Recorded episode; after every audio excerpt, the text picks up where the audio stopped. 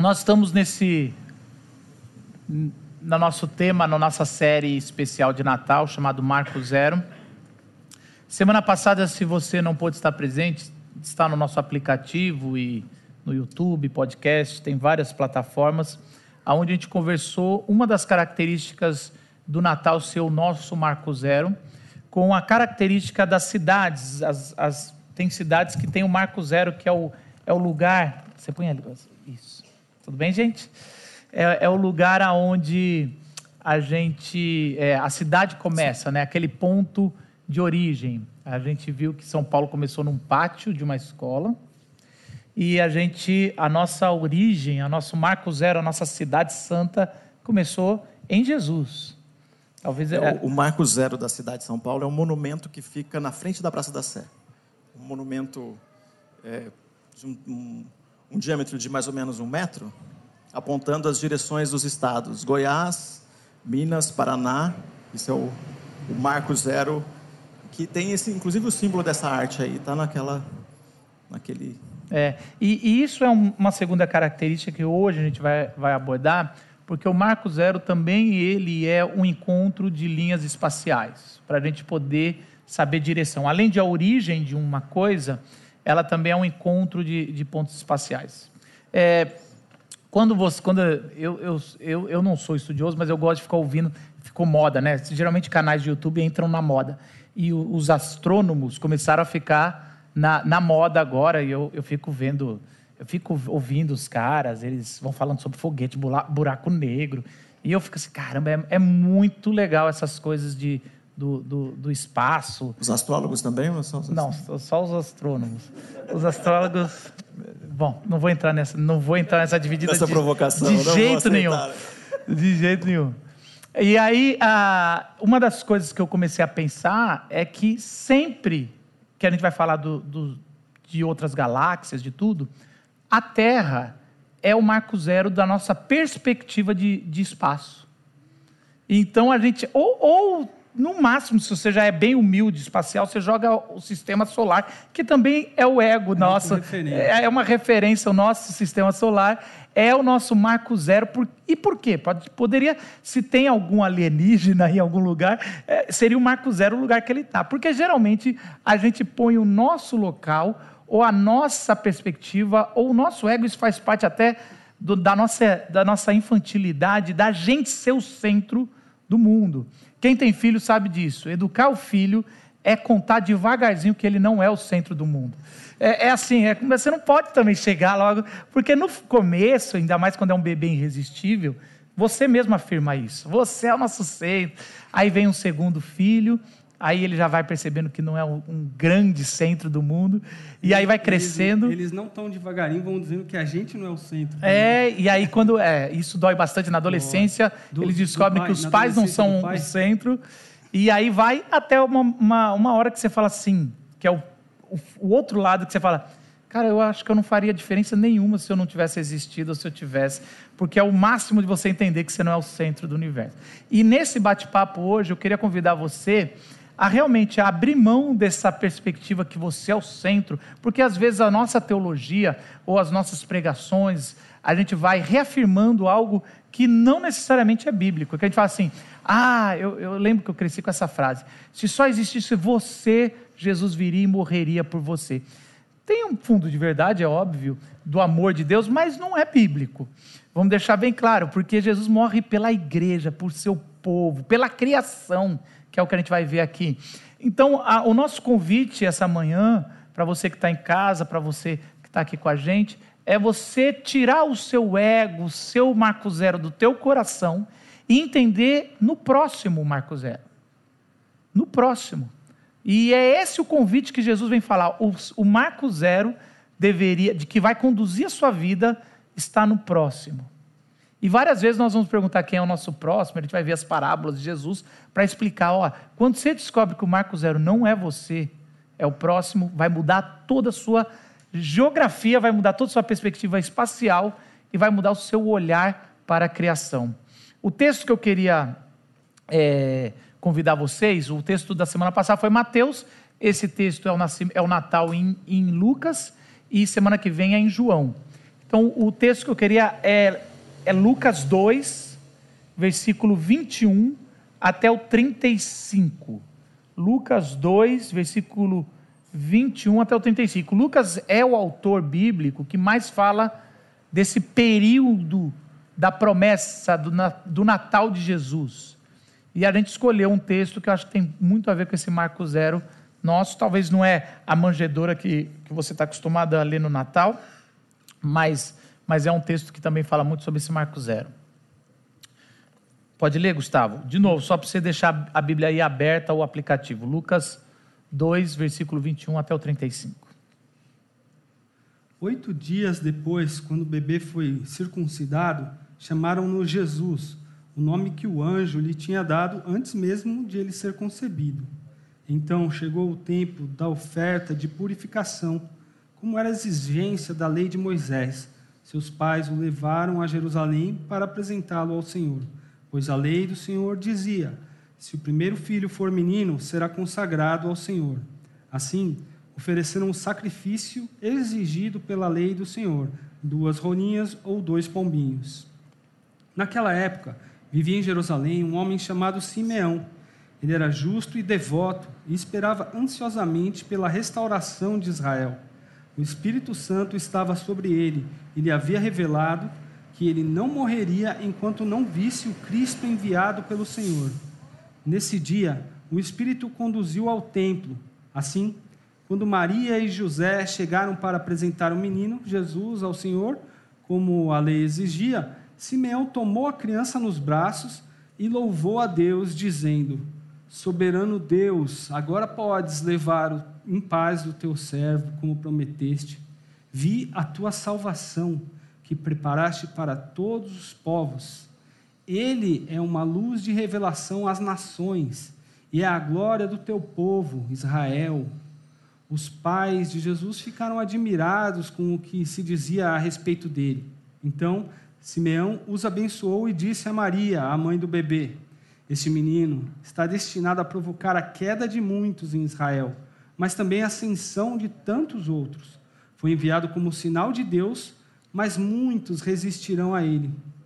Como resultado, serão revelados os pensamentos mais profundos de muitos corações, e você sentirá como se uma espada lhe atravessasse a alma. Que Deus ilumine a sua palavra, amém? A gente vai focar na primeira parte dessa leitura, no cântico de Simeão. Mas é, é interessante, falando um pouquinho mais sobre o Marco Zero ser agente, vou falar sobre como um fenômeno que acontece comigo culturalmente quando eu estou assistindo filme. Eu lembro que eu estava assistindo um filme da, da Pixar, eu acho que era, se não é, é da, da Blue Sky, sei lá, da, das concorrentes ali.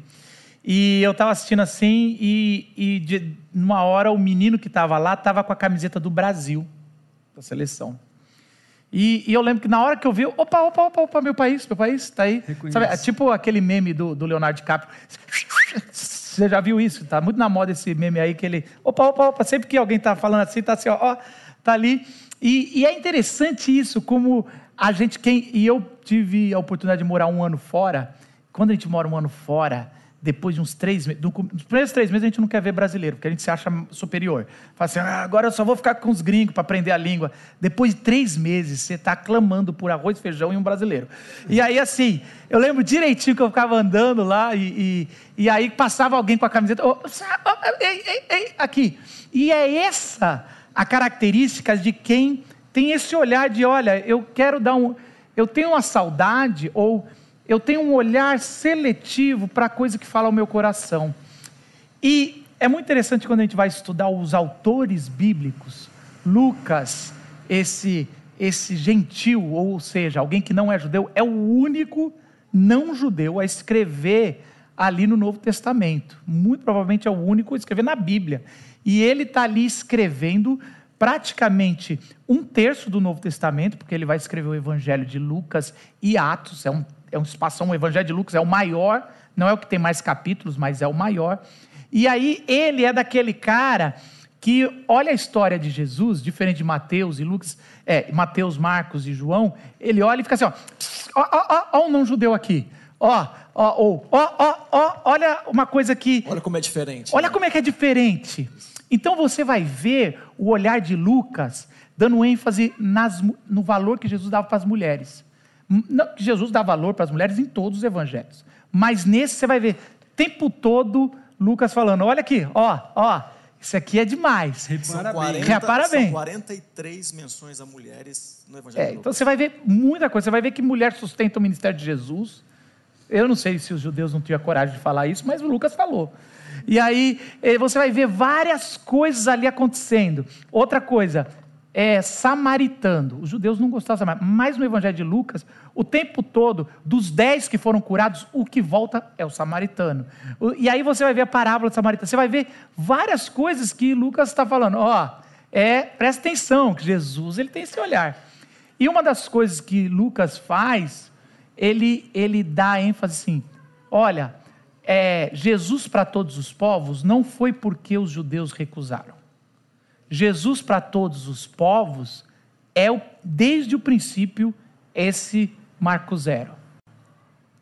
E aqui nessa passagem, Lucas está fazendo assim, ó, ó, ó, ó, ó, ó, olha aqui, não deixa passar isso, é importante. Porque quando a gente vai dar uma olhada e a gente lê esses trechos, aliás, desde o capítulo anterior a gente está lendo, Lucas vai trazer ilustres personagens que não tem nada a ver. Você fica pensando, o que, que tem a ver? Sabe porque todo mundo conhece quando, quando tem um filho, o tiozão que vai pegar no seu filho. Sabe aquele. Porque quando a gente tem filho, deixa eu já explicar para quem não tem filho. Quando a gente tem filho, agora tem um negócio que parece que o filho é de cristal até três meses. O pessoal não traz nem para ser batizado na igreja, porque assim, não está com as vacinas, e a gente vai criar uma doma e tem esse negócio que vai ficar segurando em casa, porque é, é toda a proteção. Eu não estou falando contra, só estou zoando. É um fato. Mas assim, é um fato. É, é um fato. Você está confessando? E é sempre tem um tiozão ou a tiozão que vai pegar e abraçar e dar beijo e falar, ai que lindo, sei o quê. Você fica assim, ai, não beija não, segura. Tem não. gente que tem a cara de pau e fala, não beija não. Mas a, maioria das pessoas, principalmente quando é tio, dele, vai beijando, aí pega a chupeta, faz assim na boca para limpar, que caiu no chão e põe. Você fica assim, ai meu Deus do céu, não faz isso. Você vai matar a minha criança. Simeão é um tiozão. Simeão é um tiozão que a gente não sabe a procedência. Ele é um tiozão no sentido que ele é velho, bem velho. Aliás, todos os três personagens que Mateus, que Lucas do nada vai trazer. Apresenta nesse começo aqui. Né? São pessoas. Os quatro, né? Tá são idosas. Isabel. É, Isabel. Isabel, Zacarias. Zacarias, Simeão e, e, Ana. e Ana logo depois aqui que, que a gente viu. São pessoas que estão ali e são. Lucas está falando, ó, primeiro, ó, eu quero trazer os mais velhos, mostrar a perspectiva dos que estão cansados, dos que, que esperaram a vida toda. E Simeão é um cara que esperou a vida toda, porque a gente vai ver algo muito incrível. Ele não é do templo, ele não é alguém assim. e no Antigo Testamento se falou de um homem que não é, não é um João Batista que já tinha uma promessa antiga. Ele não é ninguém. Só que quando você chega no versículo é, no, nos versículos aqui que a gente vai ver, a gente vai ver o movimento, 21, é o 21? A gente vai ver o movimento do Espírito Santo fazendo questão que Simeão estivesse, versículo 25. Havia em Jerusalém um homem chamado Simeão, que era justo e piedoso, é, e que esperava a consolação de Israel. Então, até então, é um homem, cara, que era justo, piedoso, alguém que estava esperando a restauração do povo de Deus, aí começa a palavra espírito. E na nossa, se em Mateus a palavra destaque era da Trindade Jesus, em Lucas a palavra da Trindade é o espírito, porque o espírito estava sobre ele. Olha que interessante. O espírito está sobre alguém, é alguém ungido. É alguém, geralmente era reis, sacerdotes e às vezes profetas Perfeito. no Antigo Testamento. Mas Aqui está dizendo que é um homem comum, que o Espírito já estava sobre ele. Ah, e aí fala assim, versículo 26. Fora-lhe revelado pelo Espírito Santo. Voltou o Espírito Santo. Então, o Espírito estava sobre ele. O Espírito revela a ele, é para ele, que viria o, o Messias, é isso? Que ele não iria morrer antes de ver o Cristo, o Messias do Senhor. E aí, movido pelo Espírito, ele vai até o templo, falando: Ó, vai agora, chegou a hora. Então, claramente, o Marco Zero não é só para o povo de Deus, o Marco Zero tem os, os, o que não é óbvio. o que são os desconhecidos no, no reino. A história é feita por desconhecidos, não é só por, por quem é. Ah, aqui vai viria o, o sacerdote. Porque se você pensa bem, se você é da linhagem de Levi, é um sacerdote, e você está esperando. O que mais você espera é o dia que eu vou erguer o Messias e eu vou ungir. E eu vou falar, está aqui a promessa de Israel. E aí sabe o que o Espírito Santo faz? Não, não vou pegar, não. Aí eu vou pegar lá no. Vou pegar um, um desconhecido.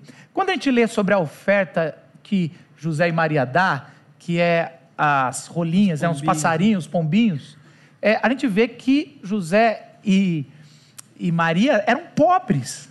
É a oferta mais básica. A menor de todas. É a menorzinha, é, é quase um. Dê um quilo de alimento. Sabe aqueles eventos que você dá um quilo de alimento para entrar? Ali é um quilo de alimento para poder você oferecer a gratidão. Mas você imagina o Messias de Deus receber. Eles esperavam, vai vir um rei, vai vir presentes, vai vir o maior novilho. Boi, né? Mas está vindo ah, o quilo de alimento ali, não perecível. E aí você tem, e aí o Espírito faz questão de buscar quem ele quer. E aí revela para ele que ele não vai morrer, vai buscar na hora certa e traz. O que, que Lucas está dizendo aqui? Que o nosso Marco Zero, ele é feito pelos não óbvios, pelo que não é que a gente acha que vai acontecer.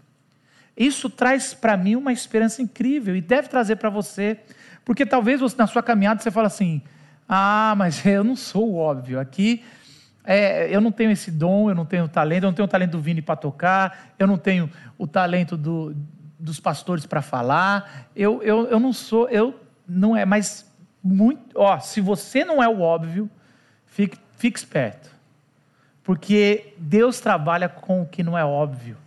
É, uma das coisas aqui, por exemplo, a, a profetisa, ela é da tribo de Acer, ela não é levita, ela é, do, é de um de um, de um, de uma, de um clã né, das tribos que está completamente fora do circuito. Né? E idosa, viúva, a maior parte da vida e é uma, dela, isso, é uma viúva que casou, ficou casada só por sete anos, quer dizer que ela poderia ter tentado casar de novo e não, não fez. nova, né? Isso. Isso mostra, então, a Jesus chegando como uma revelação para essas pessoas que estão que, que geralmente pastores, estão à margem né, os pastores a gente fala que que pastor os pastores de ovelha estavam lá presenciando o nascimento de Jesus. São, são pessoas que não são óbvias, são pessoas que, que não estavam esperando toda a gratidão, toda, todo o olhar. E aí essa pessoa ela vai e ela, ela se dispõe diante de Deus e Deus usa. É verdade.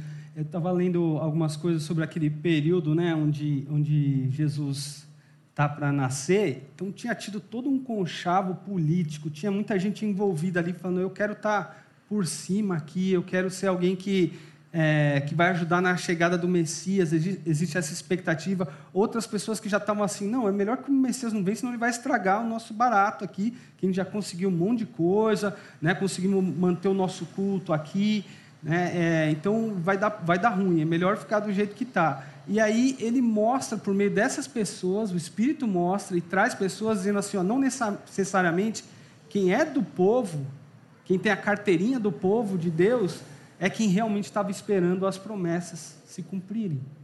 Então, por isso, Ana, que, vai, que é o trecho que a gente não leu, que é logo em seguida, por isso, Simeão, que até então era, eram anônimos, mas Lucas, Lucas faz questão de citar, ó, é Ana. Né? Em outros lugares, o nome das mulheres nem é citado. Né? É, ó, é Simeão, é esse cara aqui, ó, ele não é sacerdote, ele não é da tribo de Levi, mas eles estavam esperando, aguardando a redenção de Israel. Eles tinham entendido do que se tratava a promessa, que não era aquilo que politicamente estava prosperando às vezes ali, porque eles tinham conseguido várias concessões. Imagina, o governo romano tinha invadido, que geralmente eles podiam ter acabado com várias coisas ali na hora. Então, conseguimos, ninguém vem estragar aqui. Aí alguém de fora vai falar: não, a verdadeira esperança não é essa. Vai vir com o Messias. Né? E aí é esse cara que traz essa revelação aqui. E o que ele diz tem muito a ver com isso. Né? Por isso que a gente tem que tomar cuidado. Às vezes eu fico me pensando, sou muito crítico, esse é um, um jeito que eu fui formado, mas tem que tomar muito cuidado, porque provavelmente a, a igreja do Senhor no Brasil, ela vai vir de lugares não óbvios. Ela vai vir em lugares que não estão na mídia. ela vai, ela vai ser, e, e, a presença do reino de Deus está em pastores que a gente não, não é óbvio, em homens e mulheres que não são pastores, que não são óbvios. E Deus está agindo com o seu espírito de forma clara na nossa igreja. E eu oro para, Senhor, o que o Senhor está fazendo na comunidade da vila, que eu estou olhando para o óbvio e não está no óbvio. E, e eu, eu, eu, brinco aqui, às vezes eu acho que eu até brinco demais, porque eu sempre falo: se você tiver uma ideia e vier falar comigo, provavelmente você vai ser o líder dessa ideia. Mas eu, hoje eu quero falar disso como algo positivo. Talvez Deus está te levantando para começar algo pela comunidade da vila que eu não sei, nem os pastores sabem, mas que o Espírito trouxe para você. É lógico que cabe a nós ter o discernimento de falar: ó, legal, mas não vai ser pela vila ou legal vai ser pela vila, mas vamos devagar, que o andor é de barro. Ou legal, vamos embora. Porque pode ser várias respostas. Porque não necessariamente o que o Espírito está revelando para você, está revelando para a gente, mas não quer dizer que, que o Espírito está te trazendo, mostrando, não seja verdade. Isso é uma coisa que às vezes você vai, ah, o meu pastor falou que não sentiu. Legal. Não é uma coisa, porque às vezes a gente vê esses, essa turma quer arranjar namorado e fala: O Espírito me revelou que eu vou namorar com você. Eu sempre falo: tem que revelar para os dois. Se, se o que o Espírito revela para você tem a ver com a vila, aí tem que revelar quem Deus escolheu para ser é, os pastores da vila. Senão não se preocupa, porque se é uma coisa de Deus, Ele vai te usar em qualquer Ele vai te lugar. usar, não é isso que eu estou querendo dizer. E eu quero incentivar, porque às vezes você fala assim, ah, não sei. Gente, o Espírito está agindo. Se fosse na época de Jesus, alguém falaria: quem é Simeão? Quem é Ana? Que time jogou? Qual é a, é a, é a linhagem? Cadê a promessa no Antigo Testamento? Quem falou? Ninguém. E, e, ninguém. Eu sei que esse, esse homem ele chega, ele pega Jesus, logo depois que, que ele, ele abraça, fala que está abraçando, ele está ali. A história muda incrivelmente, porque de Malaquias até aqui, são 400 anos sem, sem profetas. E o incrível aqui é que Jesus está chegando e muda tudo né? nesse, nesse casal que é Zacarias e Isabel. Eles já começam a experimentar uma coisa que 400 anos não acontecia. E esses, esses encontros aí de, de, de José e Maria com esses, esses idosos mostra a, a, é, a, o que estava mudando, né? esse marco zero que a gente tem falado que as profecias voltaram, a atuação do Espírito Santo está acontecendo. Né, que a ênfase de Lucas, que não está só no Evangelho de Lucas, mas está em Atos também. Aliás, é por isso que eu acho que Lucas consegue ver mais o Espírito Santo, porque ele trata disso no, no, em Atos. Né? É, e, e, é interessante que ele pega, ele levanta Jesus, na minha cabeça já, não tem os detalhes, mas ele agradece e faz um, uma oração que é cântico. Os judeus têm isso é, eles todas as orações viram cânticos e os cânticos viram as orações marcantes eles acabam cantando eles e repetindo. Aprendiam com rimas. Eles com, aprendiam com, com rima, canto, com canções. Com eles coisa, não, então... não eram muito da escrita no sentido assim. Eles foi transmissão oral. Eu tive a oportunidade quando nasceu meus dois filhos de pegar é, depois que agora a, a, a, Ana aqui ela faz parte de todo mundo aqui, né? E, é, é, geralmente nasce. Não é a Ana da história. Não é a Ana, da história. Wagner, a Ana. Filha do Wagner, ah, médica de boa parte. Ela fez a parte o de quase todo mundo. Se você está grávida, eu recomendo ela. Se ela tiver agenda, coitada. Mas assim, aí ela, ela bota na. A mãe, agora, graças a Deus, é a primeira a pegar, né? Eu cortei o cordão e eu lembro quando chega na minha mão, eu pude erguer e orar e fazer uma oração. E é um momento maravilhoso, assim, é um momento muito emocionante como pai, como família, consagrar o filho e, e, e, ou a filha, que eu também fiz, e ter esse momento. E ele faz essa oração, e essa oração é uma das coisas mais lindas que a gente pode ler como profecias ali que foi feitas para Jesus. É um pouco dura também, né? É, não, é, a segunda parte é dura. A gente nem vai, vai falar, mas a segunda parte vai pra falar sobre mal, né? a queda. Não, não, é porque não deu tempo mesmo. Mas é que fala da, da, queda de muitos poderes. Porque o reino que ele vai inaugurar é de ponta cabeça. Isso. E a espada que vai ser enfiada em Maria é ver o filho morrer, porque ninguém merece ver ninguém morrer, quanto mais o seu filho morrer. E ela vai ter uma espada que vai ultrapassar. Os teólogos dizem que foi isso alma, né? atravessar a sua alma.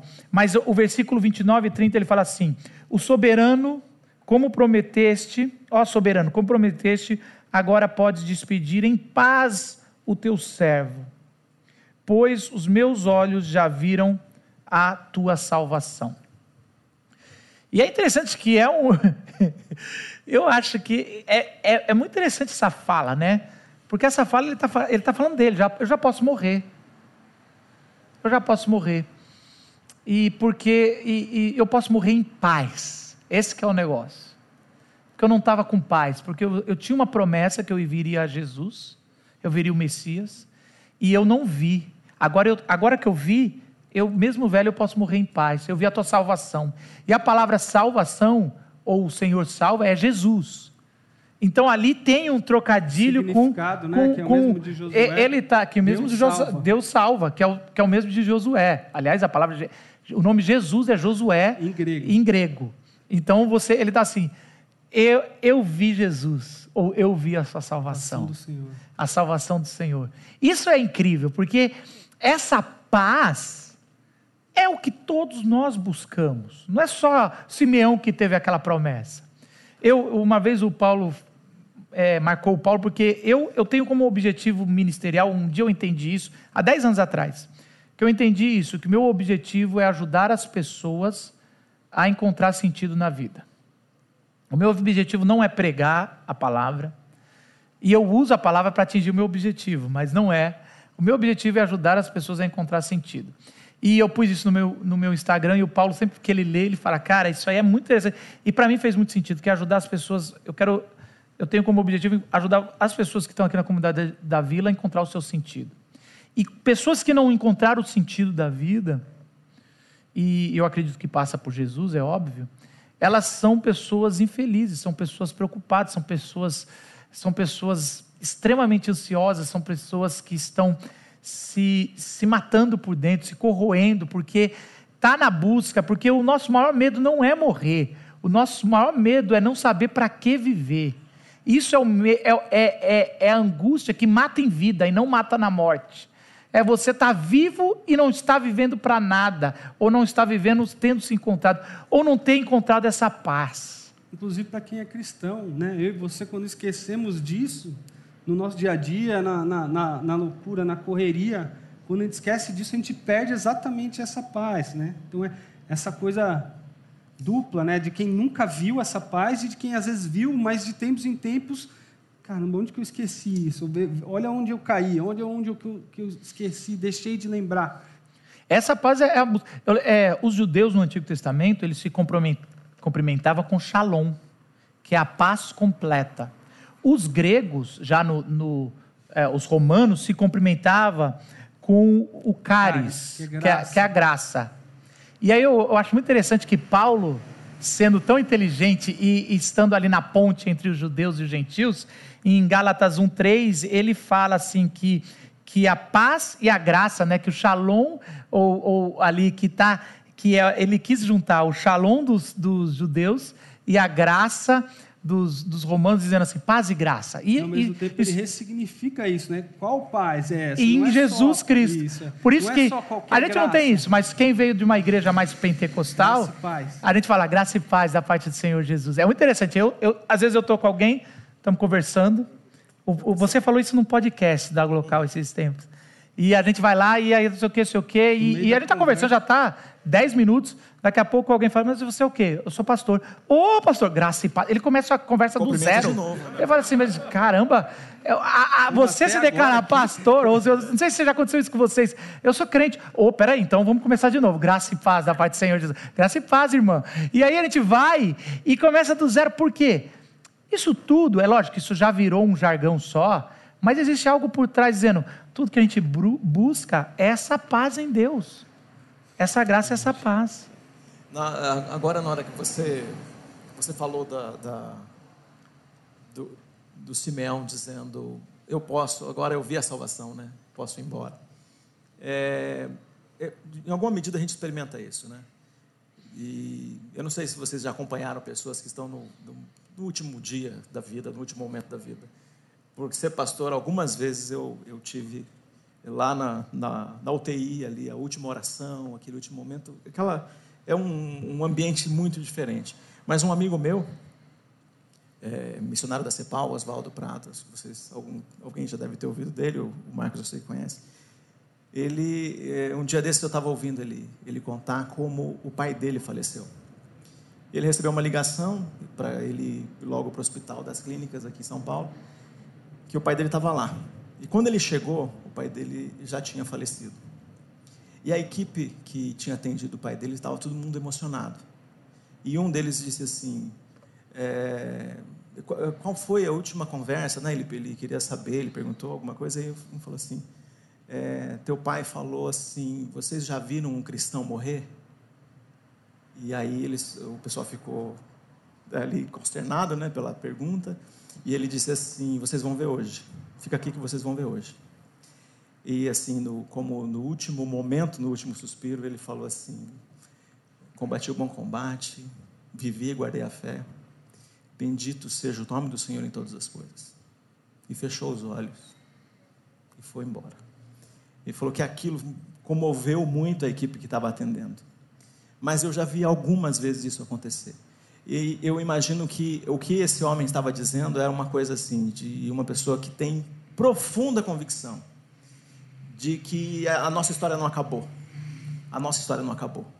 Então eu não sei de quem você se despediu e e, e, eu tenho certeza que a nossa história, por uma vez que nós somos de Jesus e nós andamos com Ele, a nossa história não acaba quando você se despediu daquela pessoa que você ama. E a nossa história não acaba, e Simeão estava dizendo isso, a nossa história não acaba, que é o ponto zero de uma coisa enorme que está acontecendo, uma mudança radical em tudo que a gente está vendo.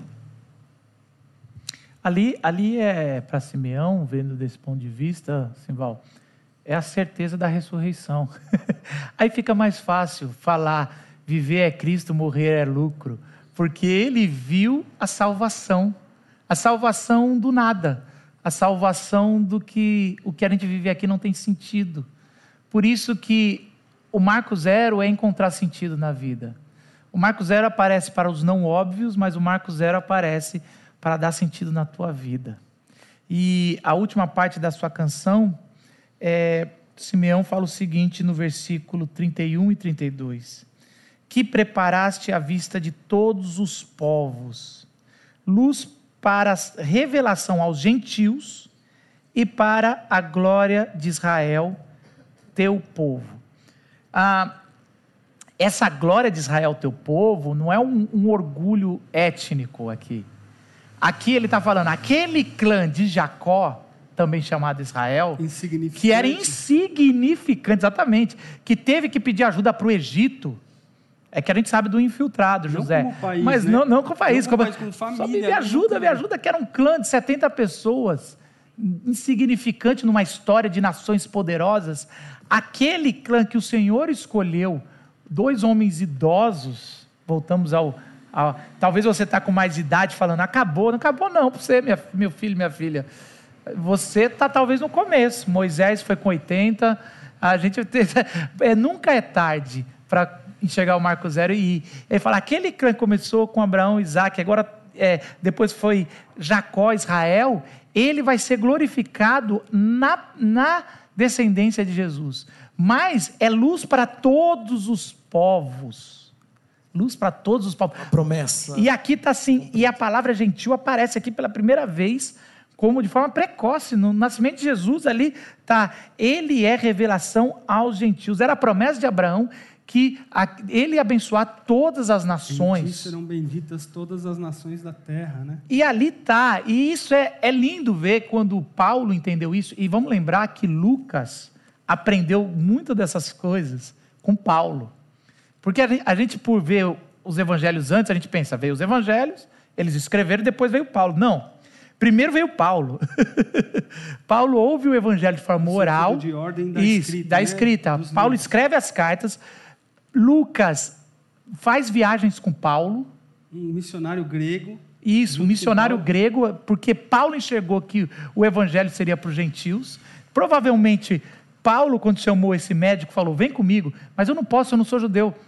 É luz para os gentios, é revelação para os gentios. Você, depois que você ouvir essa história, sua, sua história não vai ser mais ou menos. Na segunda viagem, porque a gente sabe porque Atos de vez em quando vai para nós e de vez em quando vai para eles. Então, na segunda viagem, Lucas volta a falar eles, e provavelmente Lucas ficou na pesquisa ali. Falou, deixa eu fazer uma pesquisa que eu vou escrever isso aqui é demais. entrevistas, né? Eu vou numas entrevistas. Para dar um pouco mais de imagem nisso, né? Ó, aquele, acho que tem no Netflix, Paulo Apóstolo. É demais. Pega o Pode assistir. da vida de Paulo, Paulo, e é Lucas ali com ele. Então, Lucas com ele, porque é o tempo todo. Um e aí, disso, quando Paulo morre, muito provavelmente ali, Lucas fala, vou escrever o começo e as histórias de, do Espírito Santo, como ele fez. E aí ele escreve. Então, Lucas foi um cara que foi alcançado por isso. Lucas está fazendo. Oh, oh, oh, olha aqui. E a gente é gentil, eu não sei se você sabe, eu não sei, pode ter algum judeu aqui. Mas a gente deveria estar tá fazendo. Opa, olha aqui. E o que é mais bonito é que Lucas vai contar em Atos 2 o que acontece no Pentecoste. O Pentecoste é o Espírito de Jesus descendo abundantemente.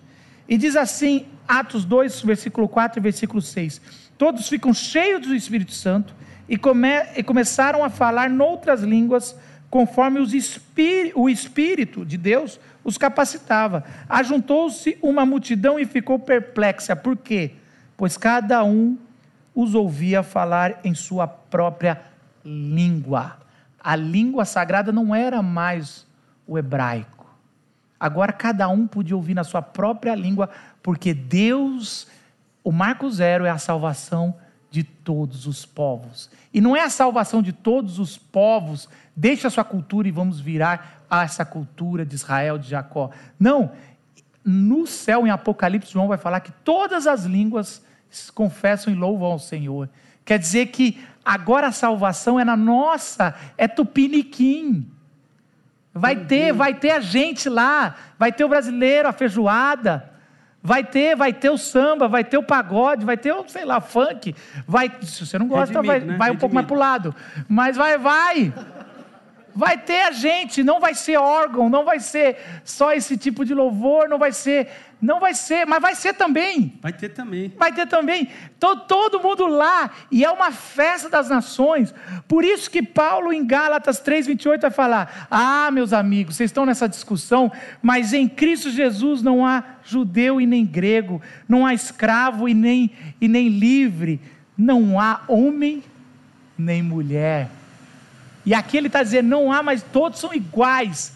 Todos, todos são um em Cristo Jesus. Porque Ele é o marco zero de todas as nações, e o Espírito fez isso. É uma festa das nações para o rei e com os, o rei das nações. Então, se você não gosta muito de, de muitas nações, você não vai gostar do céu. O céu é o lugar da celebração de, de, de comidas, de línguas, os de cores, um... de gente diferente.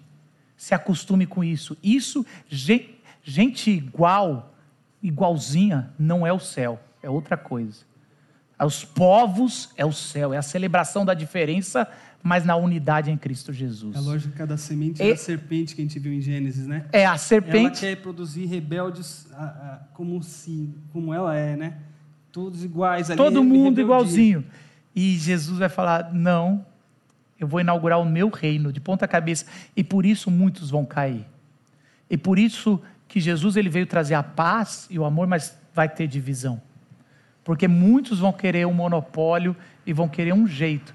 Ele falou: "Não, não, não, o único jeito é o amor e a justiça do reino". E essa, esse amor essa justiça a gente celebra no Natal. Natal é lugar de casa cheia. Natal é lugar daquele tio chato que beija a criança. Natal é lugar do primo que fala coisas inconvenientes, talvez. Quando é que você vai casar? Quando você vai ter filho? Mas o Natal é o lugar aonde a gente ouve por amor e em amor a gente tem de volta os que são nossos, o que de alguma forma cruzou. E mais, é, é o lugar onde a oportunidade de a gente levantar os nossos olhos e verem os não óbvios que faz parte da sua família os não óbvios que talvez hoje vai poder, nesse Natal, fazer parte da sua, da sua mesa. Os não óbvios que estão aqui. Essa é a nossa família. A gente não tem culto de Natal. Você sabe que o, que o, que o Zé, ele fala assim, a gente vai no, no dia 24 fazer culto de Natal. Você está na igreja errada, Zé. Você caminha com a gente. Pô, você caminha com a gente há tanto parte, tempo. Zé. Você acha que eu vou trazer todo mundo no dia de Natal para vir aqui? Você, o Natal é na casa, não é na igreja. Eu não vou fazer. Eu não estaria aqui. Mas uh, e, e, ficar virando o ano orando também não. Eu oro, mas eu oro na minha casa, celebrando com alegria com os meus e não vai vir aqui, pode orar. É bom orar na virada. Fazer, eu estou perdendo, eu tô perdendo apelo. Peraí. Não, mas olha só, mas quem não tiver com quem fazer por acaso. É isso que eu queria trazer. É isso que eu queria trazer. O Natal só faz sentido no meio cristão, com todos os povos, se todos tiverem uma casa e, um, e uma família para celebrar.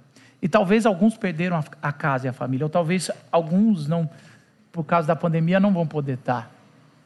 E, e, Natal é, é o lugar onde você olha para a igreja e fala: a gente pode. Então, talvez até mesmo conexões fazendo hoje para sexta-feira, você está com gente. E não tenha medo de. Porque a família de Deus não pode fechar portas para ninguém. Porque o sangue está no umbral da Páscoa, mas para que o Natal aconteça, para que a Páscoa aconteça, o Natal tem que acontecer já na nossa celebração. Eu vou orar e depois. Uh, o Vini canta uma música e, e se você está sem o cálice, você dá um sinalzinho e os nossos, a, a, nossa diaconia do Conta Comigo vai, vai levar um, um cálice até você. Mas a gente vai poder celebrar esse, a presença de Jesus. A gente vai celebrar, porque mesmo nós não sendo os óbvios, Ele nos escolheu. Vamos celebrar porque ao encontrar sentido na vida, nós temos paz. E vamos celebrar porque Jesus, ele, ele nos escolheu com o nosso jeito de ser e nos transformou a imagem dele. Ele não deixa também do nosso jeito. Ele quer que a gente cada vez mais pareça santo e justo. Senhor Jesus, obrigado pelo Natal, pelo Marco Zero, pelo olhar do Lucas, esse evangelista maravilhoso, mas muito obrigado por Jesus Cristo, Senhor. O Senhor é o herói da nossa história. O Senhor faz um marco espacial aonde a gente encontra sentido, aonde a gente se encontra na vida e a gente tem um direcionamento correto. Senhor, obrigado pela tua palavra, obrigado por homens igual Simeão, que o seu espírito foi buscar e a gente não conhecia e hoje faz parte da nossa vida, do nosso aprendizado. Obrigado por cada homem e mulher, cada criança, cada idoso que está na comunidade da vila, Senhor, que faz parte da nossa caminhada, Senhor. Que todos nós, Senhor, essa semana encontremos mais famílias de Cristo para poder celebrarmos esse marco tão significativo, Senhor. Se está alguém aqui, Senhor, que ainda não encontrou esse marco, Senhor, que antes dessa ceia, Senhor, o teu Espírito, o que foi em Simeão e o que foi derramado no Pentecoste, revele que só Jesus Cristo é o Senhor e que essa vida possa ser entregue, Senhor, numa oração. Se você tem isso e você ouviu as minhas palavras, repete no seu coração: Senhor Jesus, eu entendo e eu entrego a minha vida a Ti. E que esse momento seja o marco zero da fundação da sua vida espiritual, mas o marco zero do encontro de sentido.